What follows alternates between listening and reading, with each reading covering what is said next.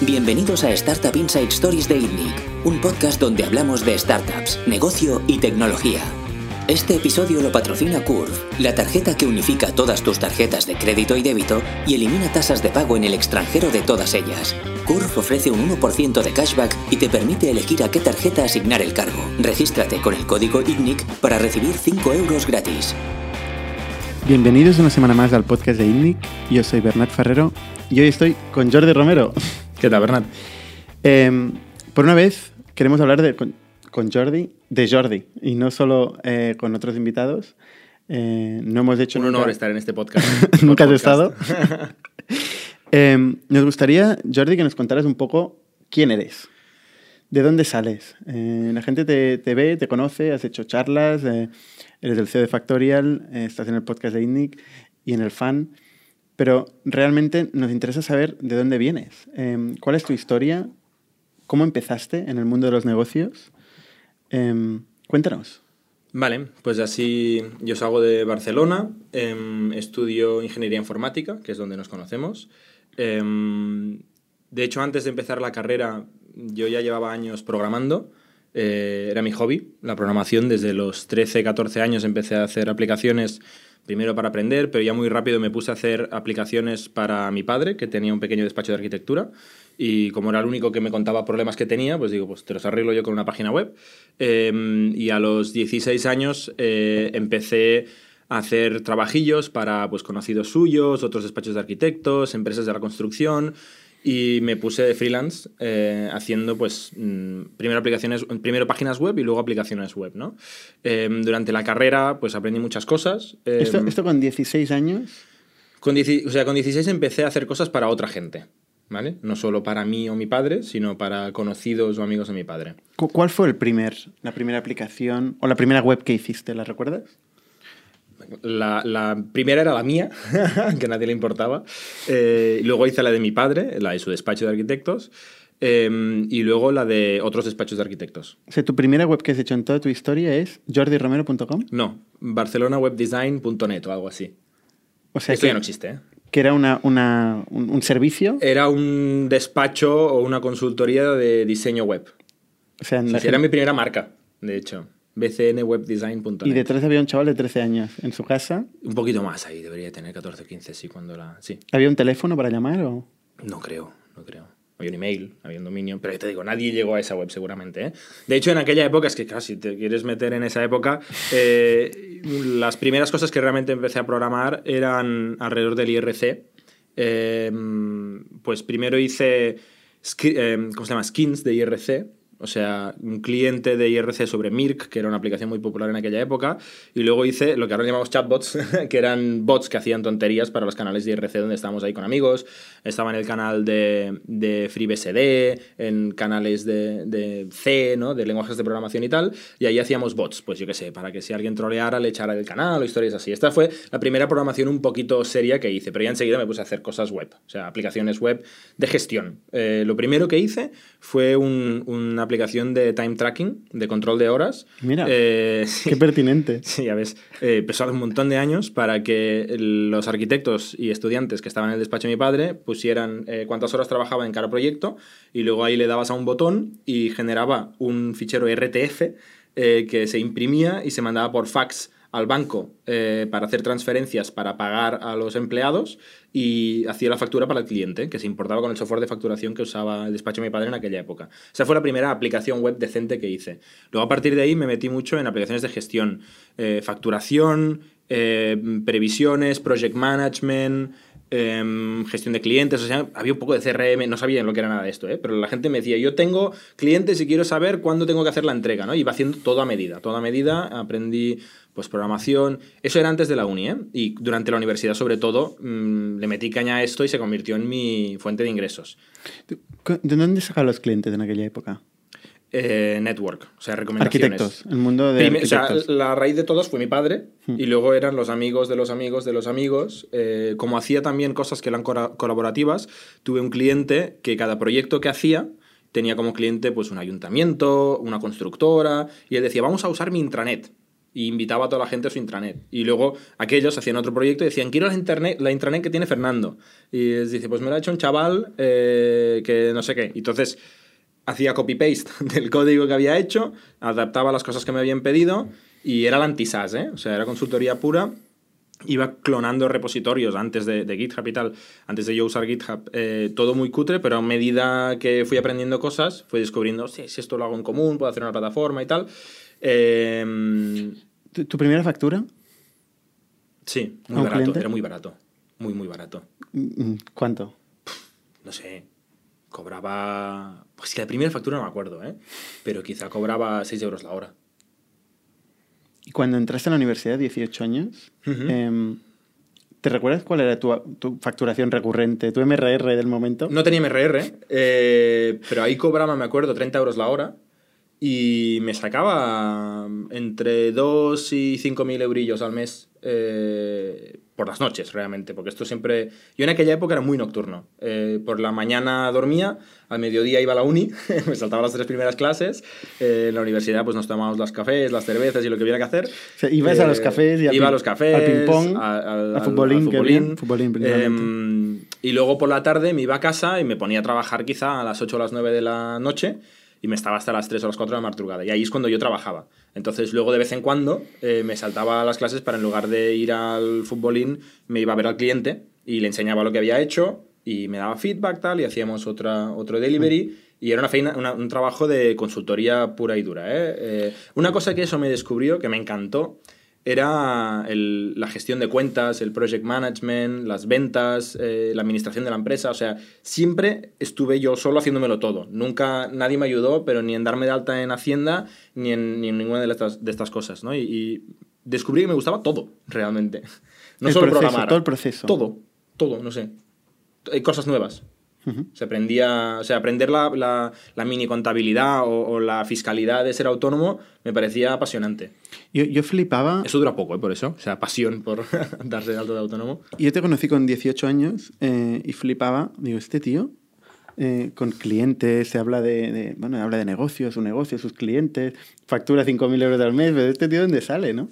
Y luego llegabas eh, tarde, muchas veces, te sentabas en última fila en la clase, me acuerdo, eh, Para poder y, y luego, te luego te parecía eh, increíblemente aburrido y redundante el contenido que, que nos enseñaban en aquel momento, entre otras cosas porque sobre todo lo que era más eh, técnico, más relacionado con la programación, porque tú ya llevabas tiempo programando, ¿no? Sí, todo lo, o sea, en la había excepciones. ¿eh? En la universidad descubrí que lo que a mí me apasionaba, lo que a mí me enseñaban era aburridísimo, porque ojalá me lo hubieran enseñado años antes.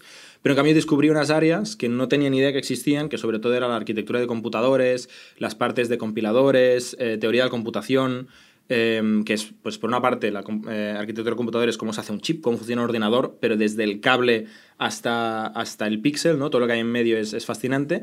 Y luego la parte más abstracta, lógica, matemática, de los lenguajes de programación, las gramáticas, eso sí que me pareció fascinante. Nunca me ha servido para nada profesionalmente, pero intelectualmente era, era divertidísimo. Ahora, lo que hacían de programación, diseño de software, eso me parecía... Pues que me lo enseñaron tarde y ya iban tarde. Lo que nos enseñaron en la universidad, en mi opinión, era para dos generaciones anteriores. No se hace así el software ya hoy. Ya lo sabíamos en aquella época. Aprovechemos esto para... ¿Tú crees que la universidad es útil? No. No es Realmente útil. no. No. ¿Se recomiendas a la gente que no vaya a la universidad? Sí. ¿No lo Sí. utilizas como criterio para cuando contratas a No, gente? nunca, nunca. De hecho, muchas veces me doy cuenta que no tengo ni idea de mi equipo que ha estudiado.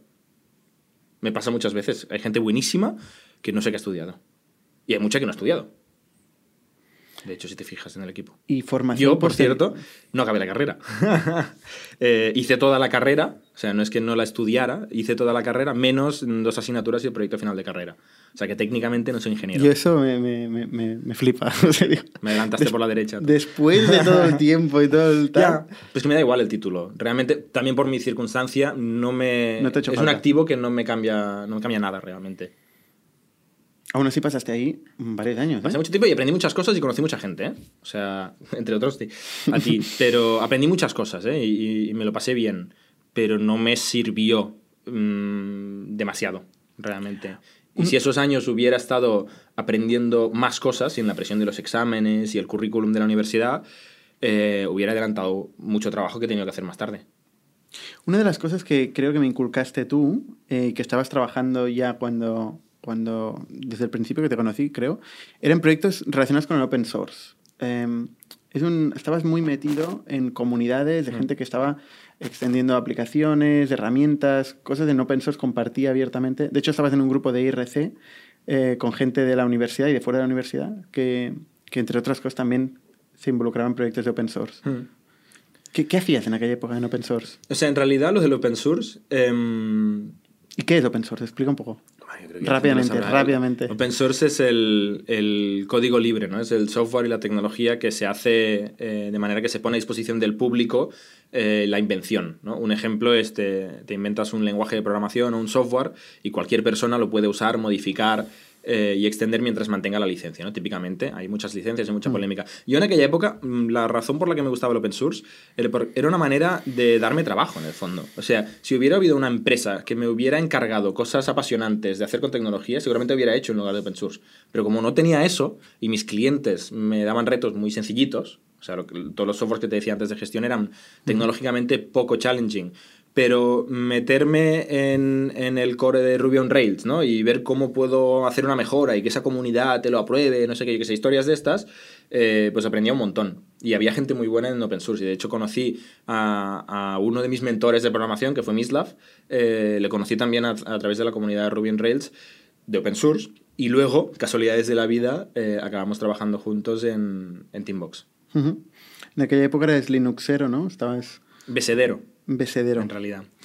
Em, aprovechemos el hilo este del, del open source porque fue, creo, una clave para tu primer trabajo como con contrato. Cuenta ajena. Por cuenta ajena. Sí, sí, sí. Eh, sí. ¿Cómo fue? eh, Pues, ¿cómo fue? Es, yo tenía mi negocio, tenía mis clientes y hacía mucho project management. Eh, usaba Basecamp en aquella época, que Basecamp también es una de las cosas que en, en su momento me permitió descubrir que el software había otras maneras de hacerlo, ¿no? el concepto del software as a service. Eh, lo descubrí realmente a través de Basecamp y todo el ecosistema que hay alrededor de, de 37 Signals de aquella época. ¿no? Y es una gente que había hecho de consultoría a SaaS y me, me pareció interesante. Entonces yo usaba Basecamp, Basecamp era muy limitado eh, y quería más cosas. Y me fui a GitHub y busqué repositorios de proyectos open source de Project Management y había varios, todos muy chungos, los había usado todos, eh, Redmine, ya no me acuerdo, ya hace muchos años. Y encontré Teambox. Y Teambox en repositorio Vi los pantallazos, tenía una pinta ok, me lo instalé en mi máquina o en un servidor, lo deployé, me podía casi servir, pero le faltaban un par de features de cajón, como por ejemplo el time tracking, volvemos, para yo poder eh, luego emitir la factura a mis clientes y saber cuántas horas metía a cada tarea para pasar un reporte y luego, luego emitir la factura. Total, que cogí este repositorio un fin de semana, eh, me estuve una noche o dos metiéndole caña a la funcionalidad que no tenía, como era open source, pues podía hacer todas las modificaciones que quisiera y lo empecé a usar con mis clientes. Y como hay un código de etiqueta en el open source, que es eh, cuando tú usas algo y lo mejoras, pues lo devuelves a la comunidad, pues es lo que hice, ¿no? Hice una pull request, eh, que es que ofrecí mi código a los, a los que mantenían ese repositorio. Y da la casualidad, que yo no lo sabía, que era un equipo de Barcelona y que... Bueno, un, de Barcelona. Vivía en Barcelona, pero era... y no era un equipo. Era, no era un equipo, Había un era- tío de Albacete que estaba en Barcelona en ese momento, eh, que era el fundador de Teambox, que empezó siendo open source, que, que recibió la pull request y eso, hostia, eh, ¿quién es este tío que me acaba de hacer roadmap gratis?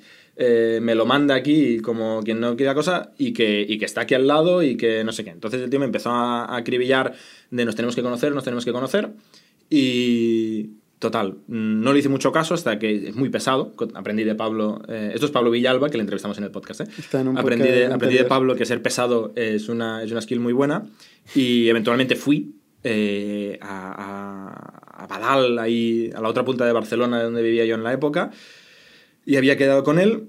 eh, llego a la oficina, llamo y me abre la puerta Mislav, un tío súper famoso en la comunidad Ruby y Ruby on Rails, eh, un programador muy bueno que era mantenedor de algunas de las gemas más populares, que era del equipo core de las tecnologías que yo usaba y tal, tío muy peculiar también, y me abre la puerta, no habla ni catalán ni castellano, obviamente, es croata y habla inglés, y me dice, ¿quién eres? ¿Qué haces aquí? Le digo, ¿Qué "Queda lo por-". Reconociste? Sí. es como Sí, ver sí. a tu, tu héroe en aquel momento, ¿no? Un poquito, a pequeña escala, pero sí, un poco sí. Es Como una, es una figura conocida. Es una, figura, es una figura conocida en, en- en mi mundillo minúsculo del open source Ruby, ¿no? Que en aquella época había muy poca gente realmente. Y uno de los más conocidos resulta que estaba en la oficina donde yo me tenía que ir a encontrar con Pablo. Y le digo, queda con Pablo.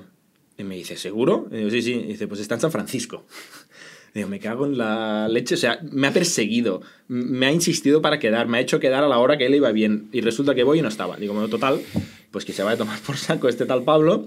Y me quedé un rato charlando con Mislav y me explica que Pablo le había liado para trabajar por Teambox y no sé qué. Entonces, hostia, me, me pareció súper interesante el proyecto de repente.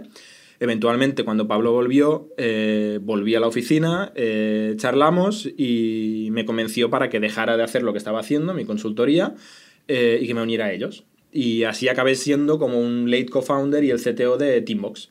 Em, Bueno, el CTO cuando se fue Mislav, Mislav ¿no? era técnicamente CTO, era el único programador. eh, Pablo programaba, pero mal en aquella época, y Mislav muy bien.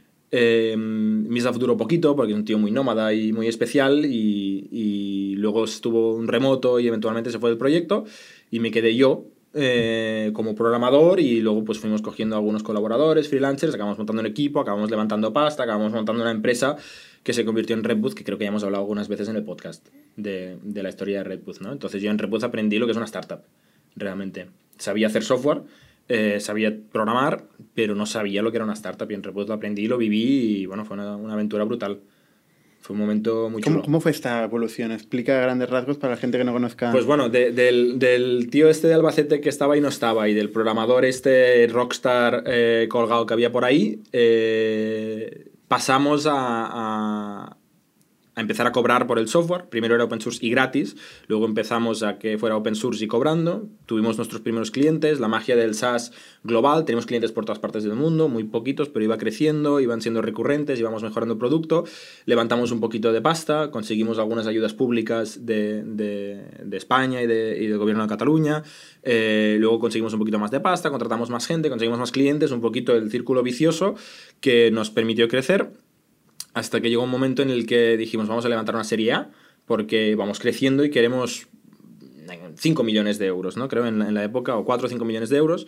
Eh, no conseguimos levantar esta serie A en, en Europa, vamos a decir, porque el SaaS, el Software as a Service, em, tiene una manera de mirar las finanzas muy diferente a lo que es un e-commerce o a lo que es un software tradicional, donde la facturación y los costes pues se miden mes a mes o año a año, ¿no? Y en el SaaS tienes que siempre eh, tener en cuenta el, valor futuro recurrente que tiene la empresa, entonces se, se valoran diferente las empresas de SaaS que las empresas que en aquella época eran más típicas de invertir aquí. Y dijimos, pues como los líderes en esto están en Silicon Valley, allá que nos vamos. Entonces cogimos y físicamente, literalmente, nos fuimos a San Francisco eh, a intentar levantar una ronda. Y fue una, fue una aventura brutal, era uno de mis objetivos de la época, era descubrir Silicon Valley, ¿no? Yo me quería ir a vivir ahí, quedarme ahí, porque todos mis referentes estaban ahí, tanto a nivel de tecnología como luego pues de, de startup, de, de innovación, de emprendeduría, todo eso, lo que más conseguía impacto estaban en Silicon Valley. Y dije, pues para allá que vamos para trabajar con los mejores. Em, enseguida nos dimos cuenta que éramos como unos pueblerinos pidiendo dinero sin saber hablar el argot, sin tener la mayoría de los deberes hechos y tal. Eh, entonces, bueno, fuimos incorporando a gente del equipo que nos ayudó a entender cómo funciona un poquito el mundo de ahí.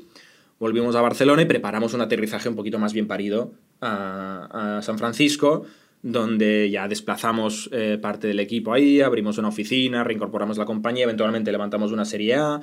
La compañía fue creciendo, hasta en el pico fuimos 60, 70 personas. eh, ponle que unas 20 en San Francisco, bueno, en, cerca de San Francisco, en, en la bahía de San Francisco, y unas 50 en Barcelona. Mm. ¿Fue, fue buena idea esta, esto de esta obsesión en ir a, a San Francisco? O sea, realmente si ahora volvieras atrás, claro que han cambiado las condiciones, como tú dices, el ecosistema ha cambiado mucho, ¿no? Pero si volvieras atrás, eh, ¿volverías a hacer este movimiento o, o harías cosas distintas? Si volviera atrás en el tiempo, Hmm. lo haría del todo. O sea, hubiera ido a San Francisco y me hubiera quedado. Nos tendríamos que haber eh, atrevido a compararnos de igual a igual con los que había ahí.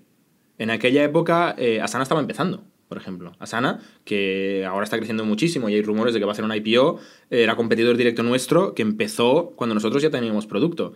Y no nos atrevimos a, a decir, pues nos quedamos aquí y levantamos el capital que haga falta con los con las condiciones de aquí y contratamos la gente que nos parecía una locura con los sueldos de ahí. No nos atrevimos a hacer esto un poquito y dijimos, no, venimos a California, pero seguimos estando en Barcelona, con los sueldos de Barcelona, con los recursos de Barcelona.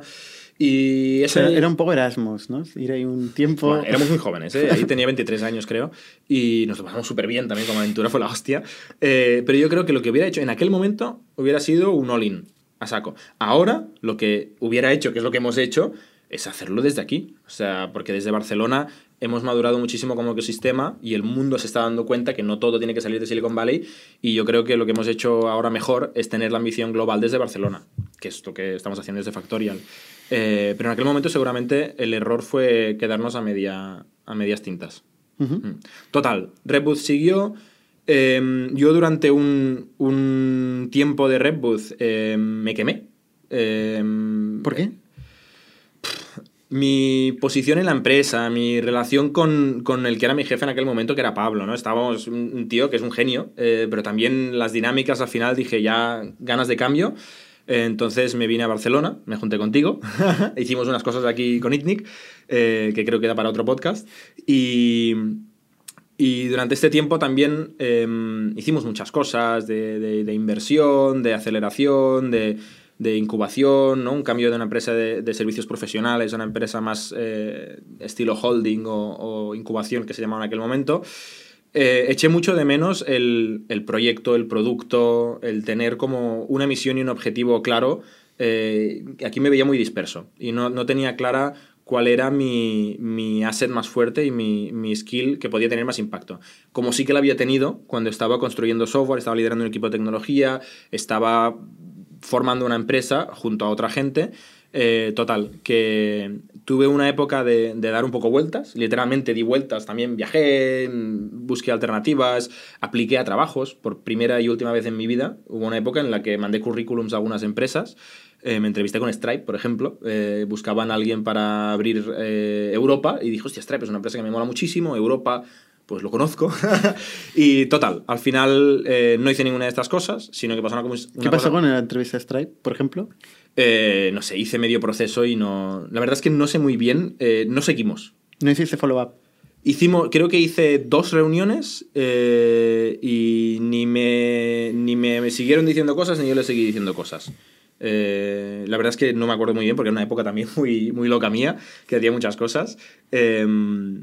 acabé Mm, durante este proceso, volviendo a hablar con el equipo que había en Teambox en ese momento, que también había evolucionado bastante, eh, hubo un cambio de CEO, em, se financió más la compañía y volví a Redbooth. Volví a Teambox, que eventualmente se cambió de nombre a Redbooth. Y entonces, como estuve un año y medio eh, fuera y luego me volví a incorporar con una posición diferente. Que eso también fue un, yo creo que una de mis inquietudes de la época era, empecé de programador, me puse a CTO, eh, me puse CEO, eh, no tenía muy claro exactamente cuál era el camino a seguir, y entonces ahí el que en aquel momento era el CEO de Redbooth me, me enseñó un camino. Me dijo, tú sabes de tecnología, pero te gusta hablar con personas, entiendes el negocio, y, y, lo que él me decía es que normalmente la gente o cae para un lado o para el otro. ¿no? O sea, hay gente muy buena en tecnología, hay gente muy buena en negocio. Decía, tú tienes esta cosa así gris en medio, que nos va a ir muy bien para el business development. Que en Redbooth lo que significó era eh, integrar eh, Redbooth con empresas más grandes, eh, con tecnología, pero haciendo alianzas, con un objetivo final de vender la compañía. La empresa estaba en un momento en el que quería venderse, buscaba un exit. Entonces, mi, mi, rol ahí fue parte líder de tecnología de un equipo estratégico, parte corporate development o M&A, que significa ir a pitchear Redbooth a compradores. Entonces hacíamos una estrategia de partnership y, y M&A a la vez. no tenía ni idea de M&A ni, ni idea de, de pero aprendí un montón porque mi jefe, que era el CEO de Repus en aquel momento, sí que tenía mucha experiencia en esa parte y aprendí un montón de cosas. Una de las cosas que yo creo que te define y desde el principio es esta curiosidad infinita, ¿no? Si te echan una cosa pues totalmente nueva, pero que ves un reto importante y que ves que hay profundidad y que puede generar impacto, te metes sea lo que sea. Sí, curiosidad. Desde los 18 años que te mis amigos os reís de mí muchas veces porque tengo 15.000 hobbies y voy cambiando de hobbies.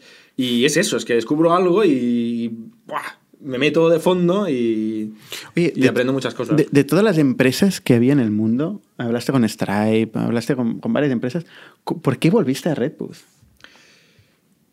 Porque me dio la sensación de, de no haber acabado una cosa eh, que yo había sido una parte muy, muy crítica de la creación. O sea, es una empresa que yo no creé, ¿vale? Eh, también aprendí muchas cosas de- del significado del ownership, de la, de la traducción del ownership en, en la compensación, en el rol que tiene una empresa. Y yo en, en Teambox al principio tenía un ownership emocional brutal del proyecto, porque literalmente había parido muchas partes del producto, pero no había fundado la empresa y la manera de toma de decisiones de la empresa eh, no, no era... eh, yo no formaba una parte suficiente del proceso de toma de decisiones. Entonces eso me quemó. ¿Vale?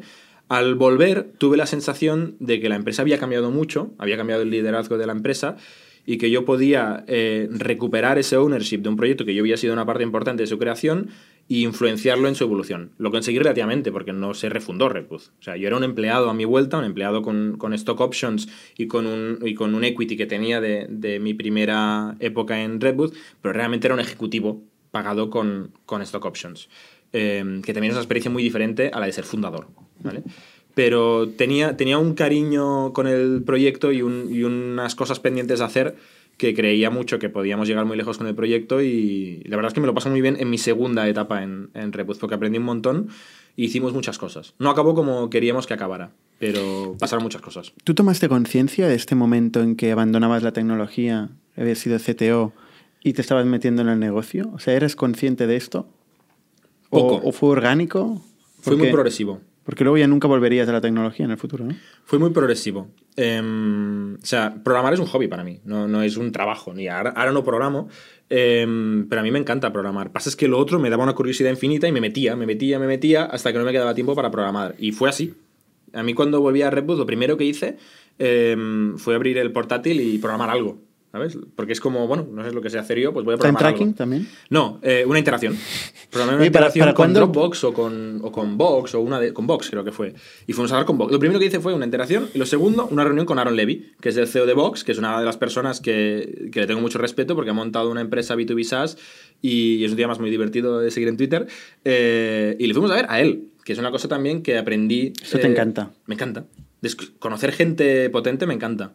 Sí, sí. Y ahí era como esto, ¿no? Empecé programando y de repente la fui a ver y dije, hostia, es la hostia. Y, y- y hicimos un partnership muy chulo, nos ayudaron a, a vender. Luego no, no tuvo el impacto que queríamos que, que tuviera, pero aprendimos, hicimos otra integración, otro partnership y fuimos haciendo estas cosas. Y poco a poco dejé de programar. Pero fue muy progresivo. Yo en ningún momento dije, no programo más. Que creo que hubiera sido un error. ¿Para cuándo la pull request de time tracking de proyectos en Factorial? Hostia, estoy un poco liado ahora mismo ¿eh? para hacer esto y tenemos mejores programadores que yo en la empresa. Pero nos iría bien, ¿eh? Sí. Time tracking hacemos ya. Em, entonces, te dedicas al corporate development, bueno, business development, que acaba siendo corporate development, eh, vender la empresa. ¿Qué pasa? ¿Por qué no se vende? ¿O se vende? Se, se casi vende varias veces. Em, se casi vende por un importe que hubiera estado muy bien, pero que en su momento pensamos, ni de coña, valemos esto. ¿Qué importe? 20 millones de dólares. Em, Y en- dijisteis, yo con 20 millones. en no un momento en el cual la empresa valía todavía menos, porque claro, luego al levantar rondas, o sea, hubo un momento en que no podías venderla por 20 millones porque se iba a la mierda el cap table, porque hay preferred equity, hay VCs y tal. Pero en aquel momento hubiera sido incluso una operación buena para los shareholders todos. Ninguno hubiera hecho el home run de la hostia. eh, el fundador se hubiera llevado mucha pasta, la mayoría de la pasta, los inversores hubieran ganado algo, eh, los que teníamos shares hubiéramos recibido algo eh, relevante, o sea, no es, no es menospreciable, pero dijimos, no, no, ostras, estamos en un negocio que esto puede valer cientos de millones, ¿no? Y, y dijimos que no.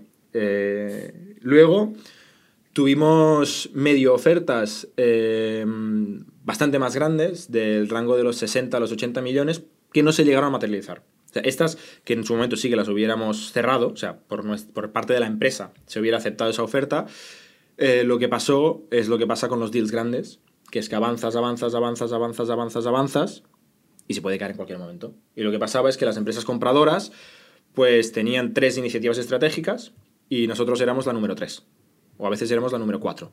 Y llegaba, estábamos en momentos avanzados de due diligence, llegaba una empresa que hacía machine learning, chatbot, AI, que estaba en una posición por encima de la nuestra, y los de corporate development del comprador decían, ah, por esta.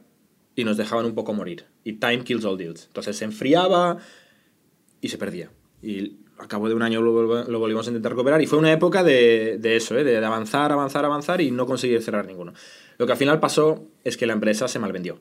O sea, al final Reboot se vendió. Pues se tenía que vender pero se vendió eh, de una manera que no benefició a nadie excepto a alguno de los VCs que había.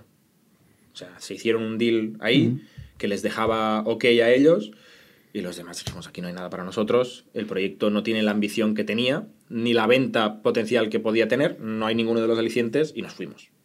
Y concretamente nos fuimos Pau y yo para juntarnos contigo y fundar Factorial. Volviendo atrás, ¿harías algo distinto en este proceso? Aparte de vender a los 20 millones, evidentemente. No, seguramente lo, lo, hubiera vuelto a no hacer, ¿eh? O sea, volvería con la, a cometer Con la información el, del momento. Volvería a decidir... Con la información posterior, no, ¿no? El no sé qué que decirte, ¿eh? porque al final este punto de optimismo y de... O sea, si, si quieres hacer algo grande, lo haces grande. No sé. ¿Sabes? O sea, la ambición ahí tampoco era... Yo tampoco he necesitado mucho dinero nunca. O sea, pero, la, ni, pero, la, ambición no, no era hacer algo grande, era, sino... o sea, era vender por el máximo precio posible. En aquel momento no. En aquel momento la ambición era decir, hostia, somos relevantes, podemos ser relevantes en el mundo. Y queríamos ser relevantes. Y esa no. compra no nos hubiera hecho relevantes. Se fue después, el, cuando se decidió sí, cuando estratégicamente se decidió, ir a buscar una, sí, una venta. Sí. ¿Por qué se decidió esto? Bueno, ahí tuvo mucho impacto el hecho de que el fundador mmm, marchara, eh, marchara medio fuera acompañado a marchar. Eh, Para esto ver el podcast de, de Pablo, de Pablo Villalba. Villalba. Eh, van dos de esas.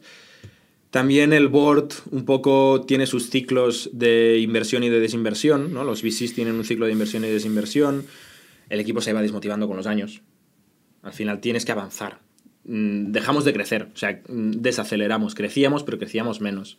Y un poquito eso va deshinchando el globo y al final dices, bueno, si parece que no vamos a ser el próximo Microsoft, como en aquella época, ¿no? Un B2B SaaS podía querer aspirar a ser, eh, pues vamos a aceptar mmm, que esto valga un dinero y que aterrice en la empresa de otro más grande y que sigan, ¿no? Porque seguramente nadie los que estamos ahí nos veíamos siguiendo en una grande o quizá un par de años para aprender algo y, y moving on. Pero no pasó.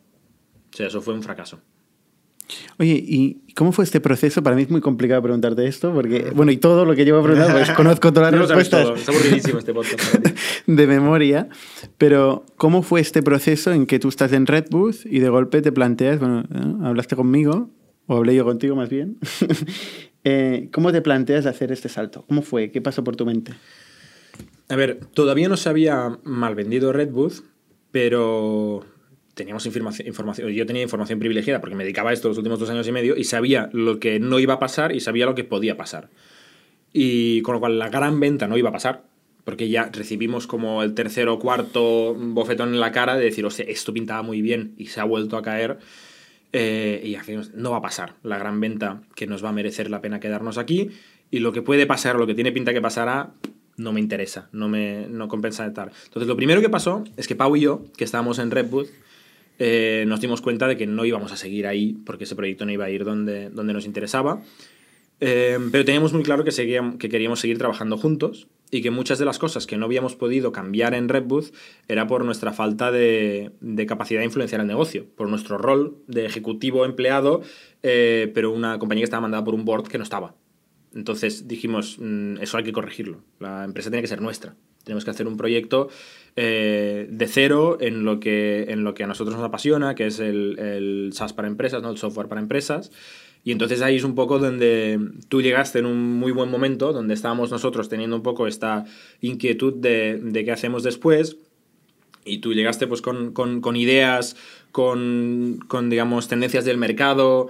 Eh, empezamos, yo creo, un poco a animarnos mmm, los unos a los otros y, y muy rápido, muy rápido, se dibujó una oportunidad muy grande. ¿no? Y yo creo que lo que en su momento yo planteé es que eh, teníamos un equipo muy complementario entre los tres y además muy validado, muy conocido. Porque tú y yo habíamos trabajado antes, Pau y yo habíamos trabajado juntos mucho tiempo, somos amigos, mm, digamos, ya de, de antes y de fuera del trabajo, eh, nos conocíamos muy bien y, y, fue obvio. O sea, realmente tuve pocas dudas en ese momento de que el próximo paso iba a ser montar una empresa y que iba a ser con, con gente de mi máxima confianza y, y, de máximo talento que ya os conocía además o que ya nos conocíamos, ¿no? Entonces se juntaron yo creo que lo que tú te planteabas hacer, lo que Pau se planteaba hacer, lo que yo me planteaba hacer coincidió. ¿Cómo, fue? se- y ahí ¿Cómo, se- fue? ¿Cómo, cómo empezó Factorial? Factorial empezó eh, en un kebab, si no me equivoco, ¿En qué va? en un kebab de Grande Gracia. Yo sí, no- sí, sí, sí, sí, sí. Eh, Pau y yo habíamos quedado para hacer una hackathon. Una hackathon. Habíamos quedado para trabajar juntos en un side project. Pau tenía un side project y yo tenía un side project. Y estábamos los dos aburridos de trabajar solos. Eh, y en Redwood, como no nos motivaba suficiente, pues hacíamos estas cosas. Y dijimos, ¿por qué no nos juntamos? Y Pau dijo, va, vengo a tu casa y trabajo en tu side project. Y otro día vamos a mi casa y trabajamos en su side project. Muy romántico. Muy romántico. Eh, fuimos a mi casa, trabajamos en mi side project. Tú, ah, tenemos que hablar, tenemos que hablar. Eh, pesado, también aprendiste También, skill de ser pesado. También la tengo. Eh, y dijimos, venga, va, pues a media tarde o al mediodía nos vemos en este kebab y, y co- y comemos juntos. Y ahí empezamos a, a hablar. Tú venías con, con un, movimiento en el mercado en Estados Unidos, ¿no? Una empresa que esto se está disparando, es una locura, este modelo de negocio puede ser una pasada, eh, Estados Unidos es solo Estados Unidos, el resto del mundo es una oportunidad muy grande. Y ahí surgió. Entonces, a partir de ahí, empezamos a hablar un poquito de, de queremos hacer algo juntos sí o no, creemos en esta oportunidad sí o no, empezamos a ahondar en la oportunidad, empezamos a ver qué pinta tendría este equipo. Además, eh, tú tenías algunas oportunidades de talento eh, en la manga que nos iban como un guante porque era un- lo poco que nos faltaba, ¿no? Concretamente, eh, tenías, producto. tenías el, el que ha acabado siendo el, el responsable de producto de Factorial, eh, que estaba en un momento de transición y dijiste, si, si lo metemos ahora... eh, Parece aquí que estemos... no, realmente... no, pero era- te- o sea, había un momento, una oportunidad muy buena. Sí, porque se juntaban varias cosas. Realmente César, César Miguel Áñez, eh, formó parte también de este proceso de, crear esta, idea, esta oportunidad, ¿no? O sea, realmente había, eh, por un lado, las tendencias de mercado que veíamos eh, proyectos en, en Estados Unidos que estaban creciendo más que ningún otro proyecto en la historia, de hecho, en los principios de Zenefits y tal, con un modelo de negocio disruptor. Pero aparte también teníamos, veíamos eh, todos los incumbents en el mercado en España y en varios países de Europa que tenían problemas de gestión muy heavy. Mm. O sea, realmente no había software. Y conocíamos base. por nuestra propia experiencia de, de gestionar empresas, de que no hay nada decente eh, para utilizar en estas partes, ¿no? Y un poco en su momento, para mí, la metáfora es decir, ostras, está Salesforce, está HubSpot, está, yo que sé, Basecamp, si tú quieres, en aquel momento, ¿no? Hay, hay, hay soluciones muy chulas, eh, sobre todo Salesforce y, y bichos así, que están solucionando problemas de, de cómo se desarrolla una empresa y que son negocios de la hostia y productos muy buenos, y no hay nada para esta parte que es core de la empresa, ¿no? Al final es la esencia de la empresa, que es la gestión de sus personas y tal. Y, y dijimos, nosotros podemos hacerlo. ¿Cómo en estos años, tres años eh, y medio? Bueno, tres, años, y medio, sí, tres, años y medio. Empezamos en verano del 16 y estamos de invierno del 19. ¿Cómo, ¿Cómo ha 20. evolucionado para ti Factorial? Pues eh, mucho. O sea, al final ha evolucionado mucho, ¿no? Ha, ha habido. Ha pasado muchas cosas en estos tres años y medio. Es muy curioso el primer día, otra vez, ¿no? Eh, me acuerdo muy bien del primer día, después de haber hecho reuniones, eh, pizarras, mockups, roadmaps, ¿no? Porque lo que haces al principio es business plan, mockups y roadmaps, que es todo como un poquito abstracto, porque nada de eso mm, lo puedes vender o, o es tangible, ¿no? Y llega un día en el que decimos, ok, hoy empieza. Y nos sentamos delante del ordenador y es decir, ok, necesitamos un producto, ¿no? Vamos a hacer producto. Y me volví a poner a programar cuando yo hacía bastante tiempo que no programaba. Me puse a programar mano a mano con Pau eh, y César haciendo sus diseños al lado, haciendo las primeras features de Factorial. Y hay algunas features que todavía la gente dice, joder, Jordi, cuando hiciste esto en 2016, a ver, ¿por qué lo hiciste así, no? Y, y en las primeras semanas, meses, eh, yo hice de programador, o sea, full stack developer, eh, junto con Pau y teníamos en aquel momento a César haciendo diseños, ¿no? A poco a poco, pues decimos, ok, eh, la primera pasta que teníamos mm, dura muy poquito, eh, hay que meter usuarios rápido para validar, entonces yo me puse un poquito a dar vueltas por el mundo, ¿no? O sea, el rol de CEO del día cero eh, es muy arbitrario, vas haciendo de todo. Eh, buscar usuarios, darte a conocer, buscar inversores, eh, contratar empleados, un poquito, pues yo qué sé, me acuerdo al principio que iba mucho al banco, ¿no? Hace siglos que no voy al banco yo ahora. Al principio tenía todo el rato que ir al notario, al banco, estas, estas mandangas que hay que hacer. Eh, claro, esto evoluciona muchísimo. De repente es todo, necesitamos pasta, pasta, pasta y te pones en, en fundraising. Necesitamos clientes, clientes, clientes, te pones a vender. Necesitamos empleados, te pones a contratar. Eh, va cambiando mucho. ¿Cómo ha crecido Factorial desde entonces?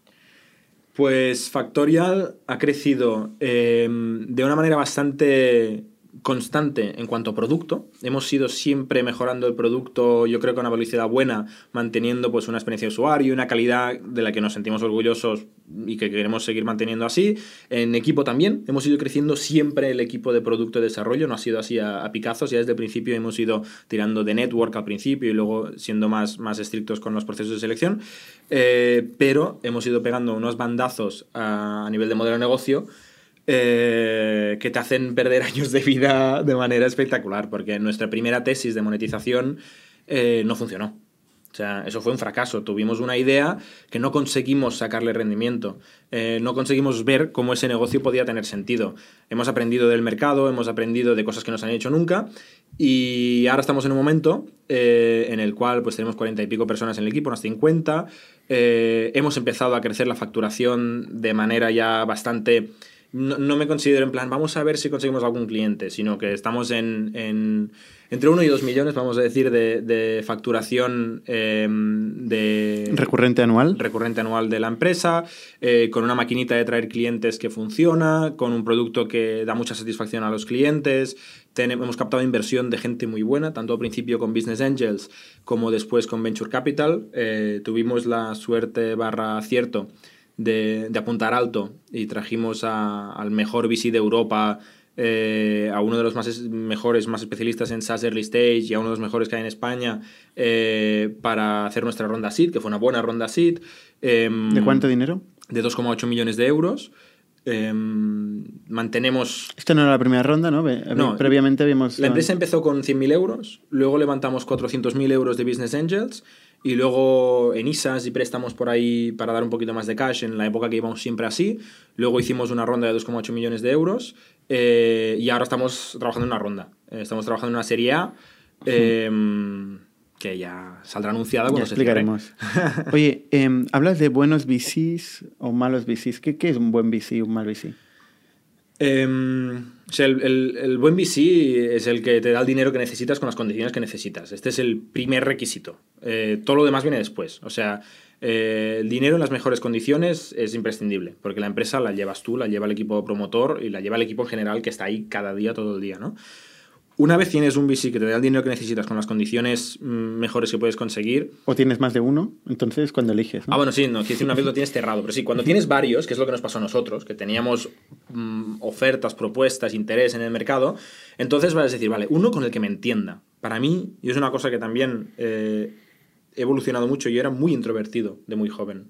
Y, y, he dado la vuelta al revés. Y, y ah, es, es, demasiado extrovertido. Eh, la, la, relación personal es una cosa que a mí me parece importantísima y entendernos, pensar de una manera parecida, ver el mundo, la estrategia, la visión del negocio de una manera parecida era importantísimo.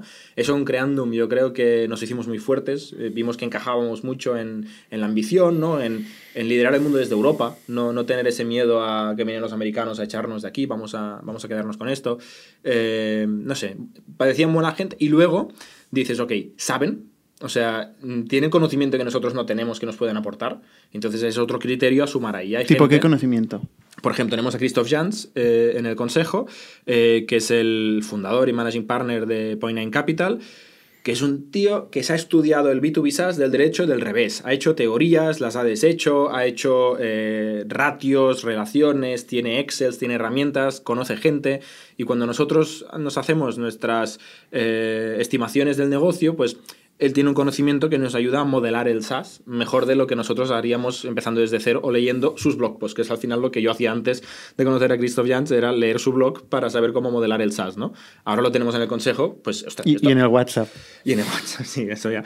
Eh, sí, sí.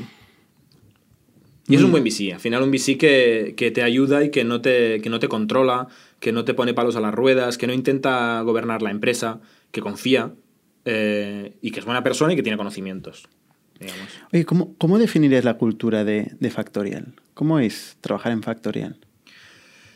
Una de las cosas que hicimos solo empezar en Factorial fue escribimos lo que creíamos que eran los valores de la compañía, eh, que en el fondo es un intento a, a, resumir lo que queremos que sea esa cultura. Como nos conocíamos muy bien entre nosotros, lo teníamos fácil, porque ya, ya habíamos trabajado juntos y pusimos, pues, el primer valor que puse es la curiosidad porque es lo que yo creo que a mí me define, pues dije, esta empresa va a tener que ser curiosa, vamos a tener que ser, eh, plantear todas las alternativas, explorar, hacer cambios, etc.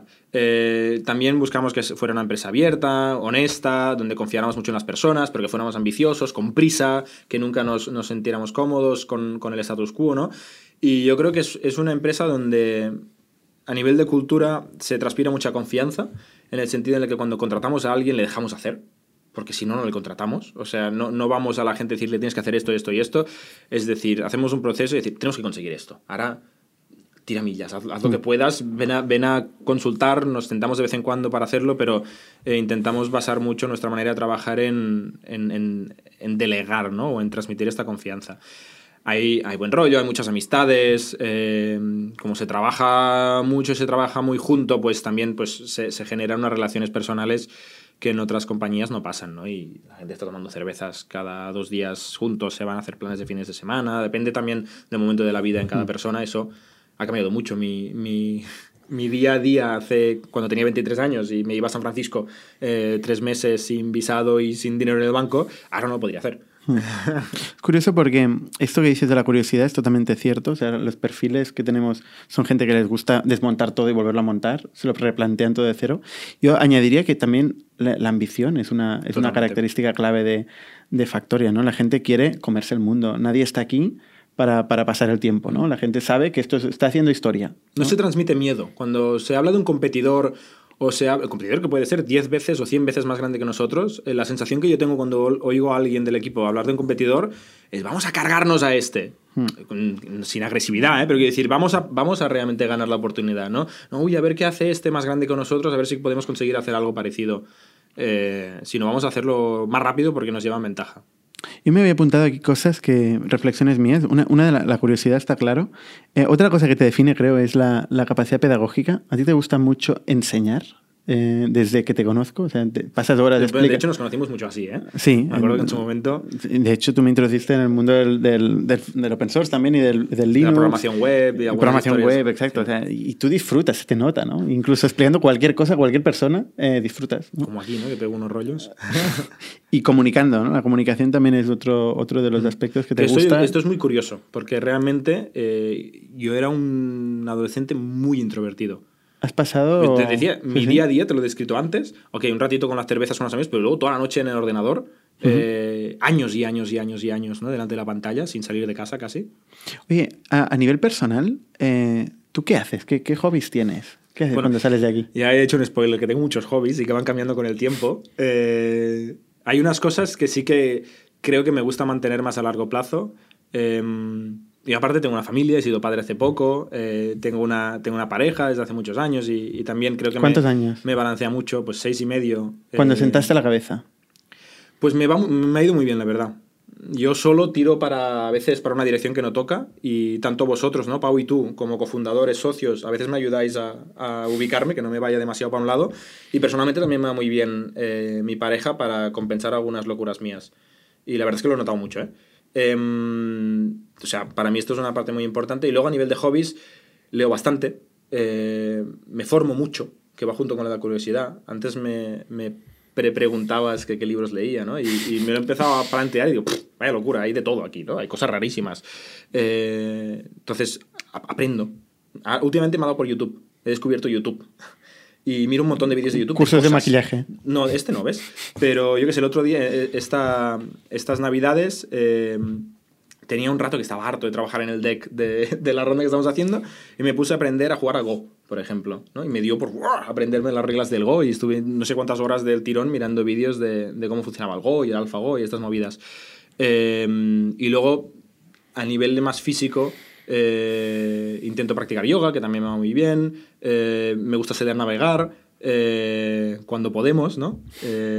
Y me gusta ir a escalar, pero hace mucho que no lo hago. Uh -huh. Es curioso porque, de hecho, si te fijas, a navegar voy contigo, a escalar voy con Pau. y a yoga voy con mi pareja. O sea que un poco tengo mis, Cuarteto mis partners de... Has hablado de que, de que has tenido una hija hace poco. Sí. ¿Cómo ha afectado esto a tu vida?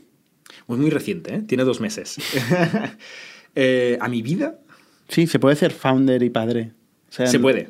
Ya muchísimos. De hecho, es una de las cosas que yo creo que durante el proceso previo em, tuve que interiorizar. De, es posible, y me he dado cuenta que no solo es posible, sino que es lo más normal. Es lo más común que los emprendedores, durante su larga vida emprendedora, porque normalmente esto no va de un año, sino que va- es una maratón, es un proceso muy largo, durante este proceso mm, te haces mayor y llega un momento en el que mucha gente empieza una familia. Y hay muchísimos emprendedores que han sido padres en momentos, mm, la mayoría que, que veo, eh, tienen familia. Eh, momentos que dices, ahora es el peor momento del mundo para, para ser padre, ¿no? Pero llegué a la conclusión que siempre es el peor momento, con lo cual dije, pues ahora. Y bueno, es, es muy recién. Eh, te ha cambiado la vida totalmente, ¿no? O sea, la pregunta es muy, muy genérica. Hmm, te Eh, tenemos que preguntar dentro de unos meses. eh, Sí, yo creo tengas que ya sí. más perspectiva. Oye, y para acabar, ¿eh? Motiva Eh, mucho. Si te quieres, mira, si resumo una cosa que sí que he reflexionado durante estas navidades, eh, es una motivación brutal para la vida, ¿sabes? O sea, el tener, tener un, un descendiente, ¿no? en mi caso una hija, eh, te motiva a, a que el mundo sea mejor para ella, a que pueda tener una buena vida, a que, le pueda, a que yo esté sano para poder vivir el máximo número de años y cuidarla, ¿no? O sea, te, te motiva para muchas cosas.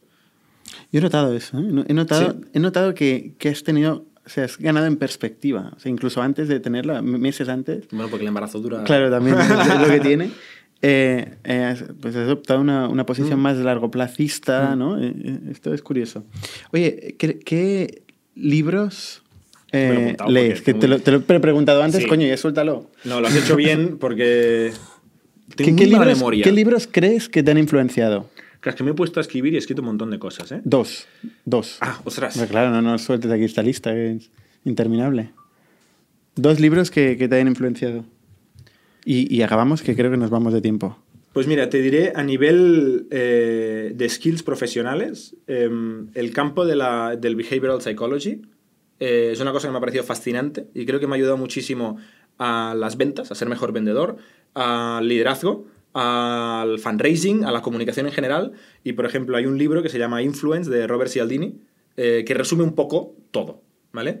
Eh, pero luego hay muchos libros en esta área. Pero si te tuviera que decir un libro así más a nivel eh, profesional, te diría este. A nivel...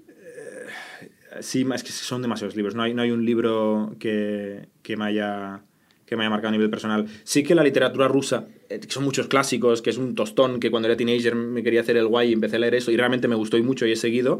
Eh, hacerte el guay no ha cambiado, ¿eh? Esto... no lo era ni lo sigo siendo, pero descubrí un género que me encanta y que sí que a nivel yo creo de, de- de- de curiosidad por la cultura y por la literatura eh, me tira mucho. Me había apuntado aquí 15.000 libros. ¿Y podcast y, y sitio donde, donde tú aprendas? Algo aparte del podcast de Indie, que espero que sea... Podcast hay unos cuantos buenos. Eh, está el Desaster, es uno de los que más me gusta. Eh, y Naval, que ha hecho un podcast muy raro, arroba Naval, eh, que también le sigo en Twitter. Yo estoy muy peculiar. No Muy estoy peculiar. de acuerdo con él, pero me fascina escucharle eh, y me hace preguntarme muchas cosas. Y, y recomiendo muchísimo estar relajado y tragarse todo el chorrazo que te pega Naval del tirón casi, y luego pensar sobre esto durante unas semanas. Eh, y luego uso mucho Twitter para, para ver ideas interesantes. Paul Graham, Jason Lemkin, em, Aaron Levy, Benedict Evans, eh, Andrew Chen, Christoph Jans. O sea, es una mezcla entre emprendedores, inversores, pensadores del mundo moderno, yo que sé, cosas así raras. Y luego Hacker News, que es un poquito lo que te va explicando. Esos serían tus referentes de hoy, ¿no? El, Eso Miss- es lo que sigo- de hoy sería... Eso es lo que sigo hoy, sí. Lo que sigo hoy para tener ideas o a veces inspirarme o a veces entretenerme. Por último, eh, recientemente has iniciado una fase ya no solo de, de ejecutivo emprendedor, también de inversor. Em, y en cuatro palabras, ¿qué buscas? ¿Por qué haces eso? ¿Y qué buscas eh, cuando hablas con un emprendedor? ¿Qué buscas en el emprendedor? Hago esto primera porque eh, como menos cosas haga mejor y haciendo factorial eh, ya hay más que hacer de lo que puedo y la única otra cosa que me planteo que puede tener un impacto tan grande como hacer un proyecto a full es confiar e invertir en otra gente. Entonces es una manera de tener un impacto eh, comparable sin estar haciendo mil historias. Entonces es una manera que creo que podemos contribuir a, la creación de, conocimiento, de, innovación, etcétera, eh, desde el rol de inversor. Me parece fascinante el mundo y lo que buscamos es lo que he visto que buscan los buenos inversores con los que hemos hablado. Yo en mi trayectoria he hablado con muchísimos inversores de todo tipo, buenos y malos, profesionales y amateurs, grandes y pequeños. Eh, al final es un equipo, eh, es cerebro, es materia gris, es ambición, es eh, complementariedad y luego buscamos que tengan una idea que realmente permita que la tecnología gane dinero. O sea, buscar un equipo que tenga ideas grandes de cómo generar impacto en el mundo y que sepan trasladar la tecnología a esto y lo sepan hacer.